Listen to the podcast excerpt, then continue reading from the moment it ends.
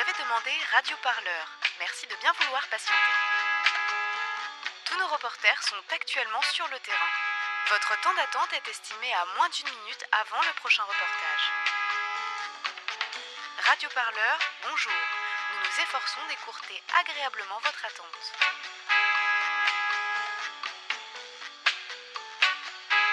Pour plus d'informations révolutionnaires, merci de vous rendre sur le site radioparleur.net.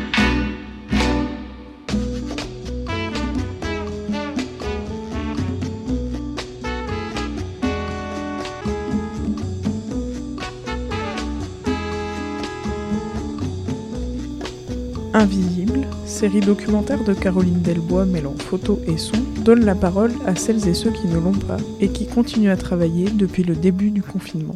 On a tous entendu le président dire restez chez vous. Et puis hier matin, on a entendu votre confrère Bruno Le Maire dire allez travailler. Vous comprenez que c'est un message contradictoire? Oh, it's true. Ah, it's true. Ah, it's true. Aujourd'hui, les, ben, les hommes sont des chiffres, sont des numéros. Il faut aussi que l'activité économique continue dans des conditions de protection des salariés. Chacun réfléchit chez soi et est en train de comprendre qui il est et ce qu'on lui fait surtout. Si soit t'arrêtes, tu crèves de faim, soit, t'arrêtes, soit tu continues, tu, tu risques de crever du corona.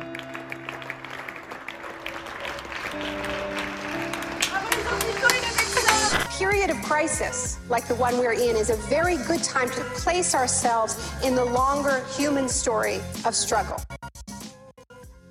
Il aura donc fallu une crise sanitaire, provoquée par un virus invisible, pour rendre visibles celles et ceux qui travaillent dans l'ombre et la précarité. Depuis le début du confinement, ces femmes et ces hommes se mettent en danger pour faire tourner l'économie et parfois pour notre confort aussi. Pendant que la majorité se confine, d'autres s'exposent. On en parle beaucoup, mais on les entend peu. Voici les témoignages de Clément, Patrick et Jérôme qui racontent le métier de livreur en temps de confinement et comment eux préparent l'après. Euh, bah, je m'appelle Clément, j'ai 27 ans, je livre à Bordeaux pour Deliveroo depuis deux ans. Sur une journée habituellement où on pouvait faire 100 euros en 6-7 heures, aujourd'hui on va se retrouver à 40-50 euros maximum. Donc c'est plus du tout avantageux de sortir actuellement en sachant les risques qu'on doit prendre. Hier, ils nous ont envoyé un mail en nous disant qu'ils nous enverraient carrément par la poste un kit avec gel hydroalcoolique pour sûr et des gants, le masque, je sais pas. Moi, je pense sincèrement que c'est une connerie de faire ça. Tout, ce matériel, entre guillemets, médical de protection, là, ça devrait pas nous revenir, ça devrait revenir à des professionnels de santé. Enfin, ces derniers jours, j'en ai demandé à 3-4 clients, je fais, mais que vous avez conscience qu'on est en confinement et qu'il y en a un ou deux qui m'ont répondu euh, non, je me rends pas compte du danger que je prends en, en, commandant. Je lui explique, mais tu sais- quoi là, ton, ton tacos, ton kebab là, il a été fait à main nue. Euh, voilà, quoi, on sait pas ce qui va se passer. Hein. Et je dis maintenant, bon appétit. Il me fait, bah ouais, mais tu m'as coupé la faim. Je lui dis, ça c'est pas mon problème. Donc euh, je dis, regarde, moi je suis livreur, j'ai besoin de ce, travail pour vivre. Mais en attendant, je dis la vérité et t'es t'es complètement inconscient, quoi. Et puis il y en a d'autres qui disent, euh, qui disent euh, oui, oui, je me rends compte que c'est pas bien, mais j'ai plus rien à manger dans le frigo. Je dis, mais faut mieux que tu prennes le risque de te contaminer toi. Et, et la caissière, à la limite, ce sera que deux personnes. Que, que à chaque livraison, en fait, on engage on engage trois, quatre personnes. Les personnes qui, qui sont en train de préparer la nourriture, les livreurs qui sont en train d'attendre devant le restaurant et, le client. Deliveroo propose de la livraison sans contact, mais mais il y a toujours du contact. Moi, j'ai travaillé un an en cuisine, un restaurateur, il toujours des centaines de choses par jour. Est-ce qu'il pense à chaque fois à se laver les mains? Je ne pense pas, non. T'as beau avoir toutes les précautions du monde que tu veux, le risque zéro n'existe pas. Et toute cette période-là où tout se passe dans la cuisine, il n'y a personne pour voir ce qui se passe, quoi. Il y a des dizaines, voire peut-être des centaines de livreurs, voire peut-être des milliers, je sais pas, de livreurs qui sont qui sont malades. Euh, notre travail est, est négligé. Les politiques, ils en ont rien à foutre. Les plateformes, elles veulent continuer à faire du pognon. Donc, tant que personne ne prendra conscience de ça, ben, eh ben, plein de livreurs continueront à être contaminés. Malheureusement, on n'a pas notre mot à dire. C'est soit t'arrêtes, tu crèves de faim, soit, tu continues, tu, risques de crever du corona. Il faut savoir que de toute façon, il y a beaucoup, beaucoup de livreurs qui font ça, n'ont pas de diplôme, n'ont pas grand-chose pour se reconvertir. Le seul moyen de, couper l'herbe sous le pied de ces plateformes, c'est que plus personne commande, c'est que les, clients désertent ces, applications. Donc fermer les applications et, à l'État de nous indemniser au même titre que d'autres indépendants euh, qui, dont, dont la source de revenus euh, s'est complètement arrêtée. Quoi. Sauf que voilà, on voit bien qu'aujourd'hui, depuis le, depuis, depuis le début de nos actions, euh, depuis plus d'un an, l'État, il s'en, il s'en fout. Quoi. Il s'en fout. Je suis vraiment dépité, découragé, je suis dégoûté, je suis tout ce que tu veux, mais c'est compliqué de se dire que je suis obligé de continuer à rouler et que j'ai pas le choix. On est, on est les esclaves du 21e siècle, clairement, il n'y a pas d'autre mot.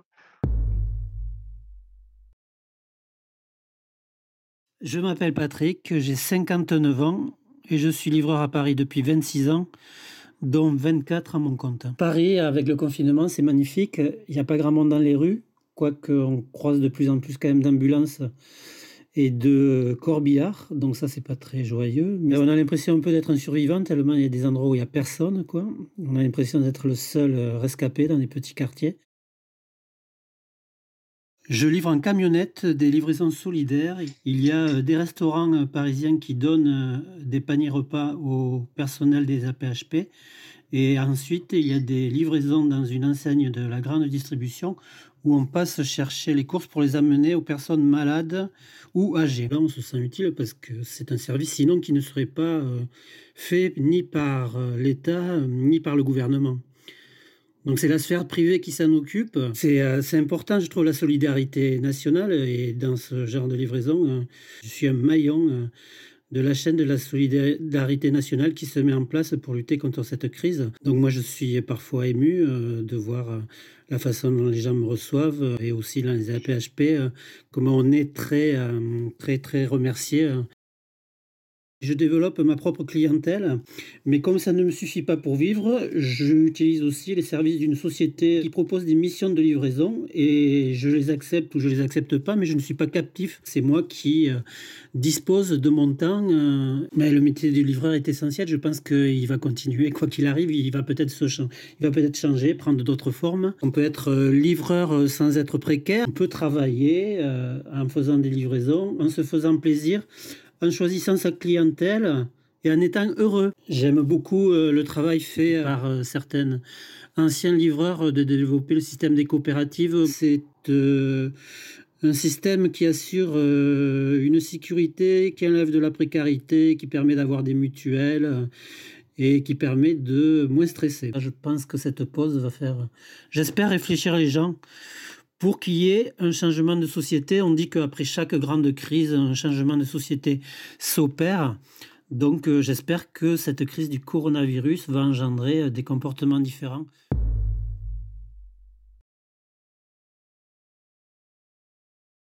Je suis euh, Jérôme Pimot, je suis cofondateur du CLAP, le collectif des livreurs autonomes de Paris, qui a pour but de, défendre et de représenter euh, les livreurs euh, au- auprès de toutes les instances. On est censé donc être en guerre, hein, il y a un virus qui est partout, il ne faut pas sortir de chez soi parce que c'est très très très dangereux, Euh, mais les livreurs, les plateformes de livraison et donc leurs livreurs sont autorisés à continuer à travailler euh, alors qu'on trimballe des pizzas, des burgers, des bobounes, des choses qui sont loin d'être de première nécessité. On a même vu, vu certains trimballer des Kinder Bueno et des paquets de fraises Tagada parce que les gens se font livrer un peu tout n'importe quoi sous prétexte que les plateformes aient mis en place la gratuité des frais de livraison. On est sur un service de confort, de, la nourriture récréative. On est, on est obligé de continuer à bosser parce que euh, on peut pas avoir accès à ces euh, aides de l'État qui, euh, qui les indépendants euh, qui ne peuvent plus travailler à hauteur de 1500 euros par mois. Nous, on n'y a pas accès parce qu'on a la possibilité de continuer à travailler via les plateformes. Dans la presse, les plateformes se targuent d'indemniser tous les livreurs malades. On a vu pour, deux cas, euh, Jérémy et Marine notamment. Jérémy a été indemnisé, Marine a demandé une indemnisation. On lui a répondu qu'on ne pourrait pas l'indemniser parce que euh, n'avait pas suffisamment travaillé les quatre dernières semaines. Concernant les livraisons solidaires, il y a un gros effet de marketing derrière. On l'a vu, euh, Frischti commence à faire en sorte d'aller livrer les hôpitaux. Euh, c'est quand même assez cynique euh, qu'une plateforme qu'on connaît, qu'on sait faire ce qu'on appelle du salariat déguisé, c'est-à- c'est-à-dire du travail illégal. Au moment où il y a une crise comme ça dont tout le monde parle, évidemment, se targue de faire un acte solidaire en allant livrer le personnel de santé, alors que dans son modèle économique, une plateforme comme ça est antisociale. Donc les plateformes, donc en, en embauchant des auto-entrepreneurs, ne payent pas de cotisations salariales qui sont en grande partie euh, dévolus au service public et notamment, euh, et, pas des moindres, euh, aux, aux hôpitaux, aux assurances maladie, à la sécurité sociale. Donc quand on retire des cotisations sociales sur l'ensemble de ces travailleurs, ben, on, détruit, on détruit le service public, donc on détruit des hôpitaux qui sont en ce moment en première ligne. Donc c'est de la com. On va appeler ça le corona washing en fait.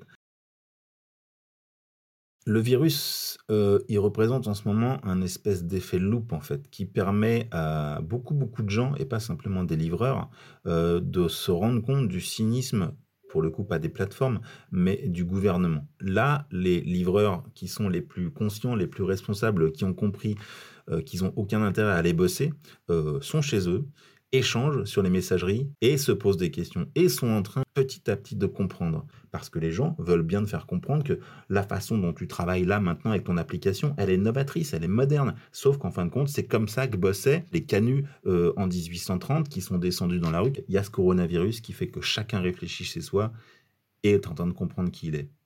Et ce qu'on lui fait surtout. Là, on vit un truc qui est hyper traumatisant. Et donc, à chaque traumatisme, que ce soit à l'échelle d'une nation ou à l'échelle d'un individu, chaque traumatisme, on en sort transformé. Mais là, cette transformation, on va pouvoir mettre des mots dessus. Les mots dessus qu'on va mettre, c'est exploitation, cynisme, euh, et, pour d'autres gens, foutage de gueule. À la sortie du confinement, euh, ça va pas être les gilets jaunes, ça va être toute la France dans la rue, parce qu'il va falloir des réponses.